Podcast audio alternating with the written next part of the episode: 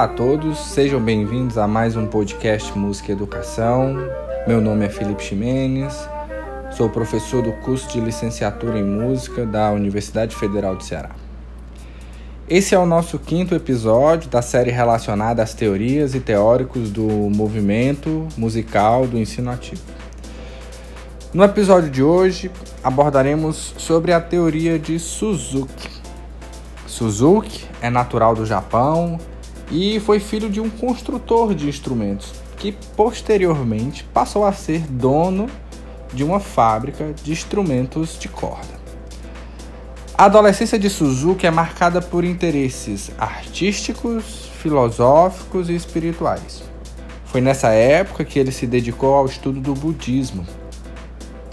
Em 1917, inspirado por uma gravação de Misha Elma, tocando Ave Maria de Schubert, Suzuki aprende a tocar a peça de maneira autodidata, apresentando em público aos 17 anos, impressionando membros da sua família e de sua comunidade.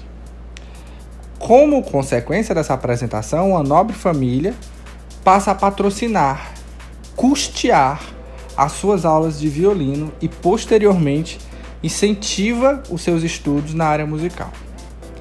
Em 1929 surge o Quarteto Suzuki, formado pelos quatro irmãos, e passa a se apresentar e dar aulas. Entre os anos de 1931 e 1933, Suzuki começa a experimentar as suas ideias musicais com crianças. No entanto, em 1939, período da Segunda Guerra Mundial, a fábrica de violinos do seu pai é bombardeada e Suzuki perde um irmão. Surgem as dificuldades financeiras e a família abandona a cidade de Tóquio. Consequentemente, Suzuki deixa os seus alunos de Tóquio e muda para uma cidade vizinha.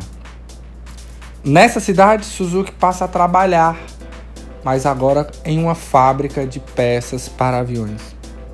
É importante destacar essa informação e todo esse contexto histórico para que a gente possa entender que essas metodologias desses autores que estamos estudando, elas passam por adaptações, elas passam por problemas de amplas conjecturas e diversidades.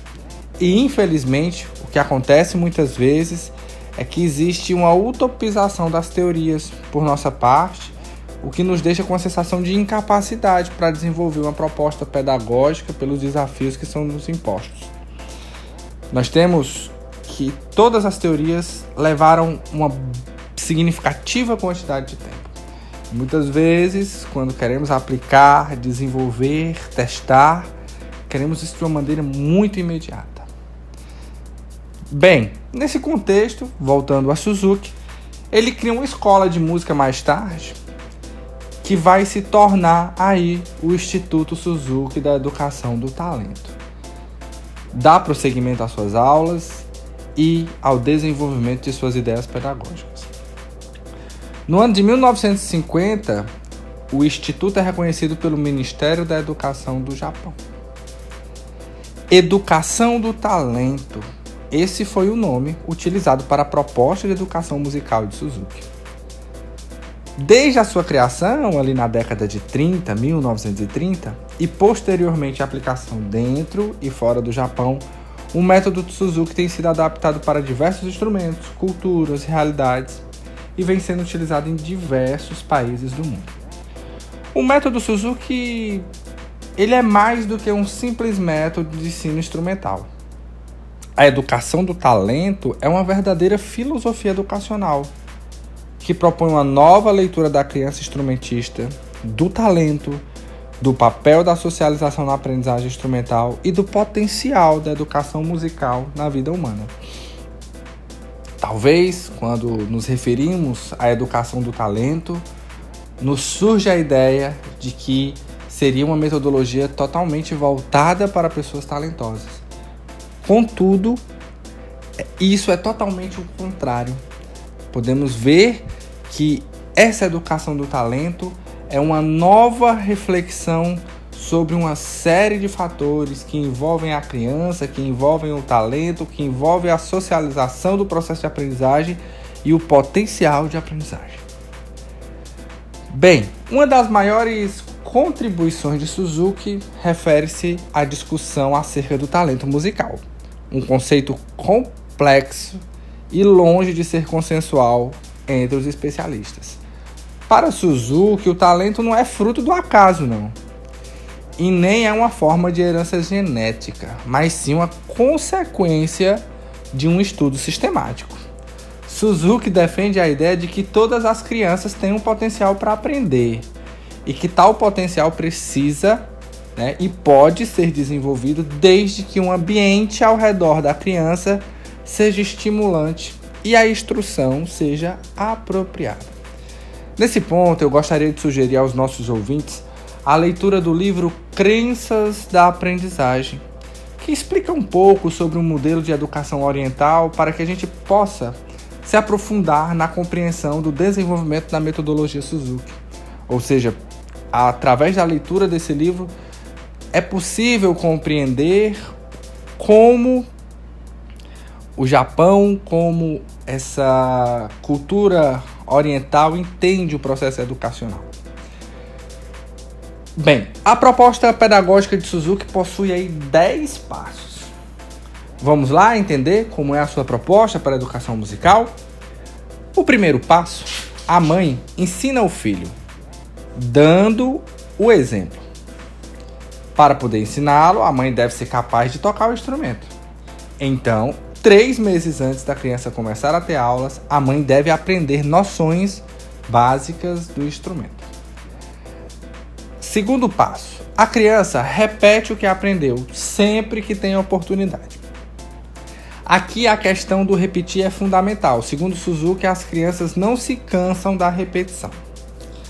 Terceiro ponto, a criança ouve. Ouvir é o ponto-chave. E por essa razão as crianças devem ouvir as gravações das peças que estão estudando, devem ouvir bons exemplos e a partir disso ela passa a imitá-los e aí acelera o seu processo de aprendizagem. O próximo ponto, a criança vê a mãe tocando o instrumento. Como já foi dito, é fundamental que a mãe aprenda noções básicas do instrumento para que a criança possa imitá-la. Quinto, em tempo, a criança imita a mãe. A imitação é um comportamento natural humano e também deve ser no caso da aprendizagem instrumental. O próximo ponto de Suzuki é a criança desenvolve habilidades físicas e motoras para imitar a mãe. A posição dos instrumentos musicais nem sempre é a mais anatômica possível, por exemplo, o caso do violino.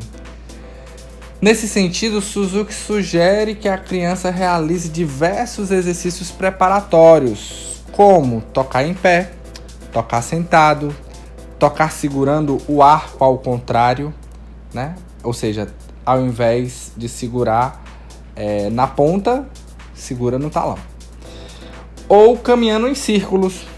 Esses exercícios auxiliam no desenvolvimento de uma boa postura transformando o instrumento em uma extensão do corpo da criança.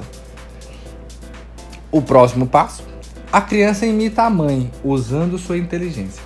Nesse passo, existe uma reflexão sobre o momento em que a criança se torna mais consciente de seus movimentos e de seu som.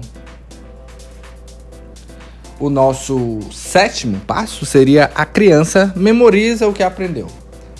Bem, por se tratar de uma aprendizagem por imitação, a memória se desenvolve de maneira automática, pois o ouvido e memória caminham juntos. 9. A criança compreende o significado da aprendizagem. Nesse ponto, Suzuki faz uma analogia com o aprendizado da língua materna para nos ajudar a compreender esse passo. No caso da fala, a criança eventualmente relaciona a palavra com o objeto. Analogamente, ela relaciona o som a uma sensação de prazer em aprender algo. O último passo, a criança vivencia o significado emocional da peça musical. De acordo com Suzuki, um dos maiores erros dos adultos é pensar que as crianças não respondem emocionalmente à música ou que só as grandes obras são capazes de gerar emoções nos ouvintes, sobretudo os iniciados. A proposta pedagógica de Suzuki é resultado de uma experiência que envolveu aí desde o lado artístico até o contexto religioso. É resultado de uma experimentação, de um contexto social, de uma sociologia, de uma prática. Terminamos esse episódio agora de uma maneira diferente e com a seguinte provocação. E você? Qual é a sua proposta pedagógica para a educação musical a partir do seu contexto, do lugar que você vive, dos seus alunos, do seu grupo, da sua escola? Todos nós somos capazes de elaborar ideias e estruturá-las para que cheguem a uma sólida metodologia. Prestigiados ouvintes, esse foi um pouco dos estudos sobre o trabalho de Suzuki. Espero realmente ter contribuído com o seu processo de aprendizagem. Esse podcast utilizou como base de pesquisa o livro Pedagogias em Educação Musical. Agradecemos a atenção de todos e esperamos vocês no nosso próximo episódio.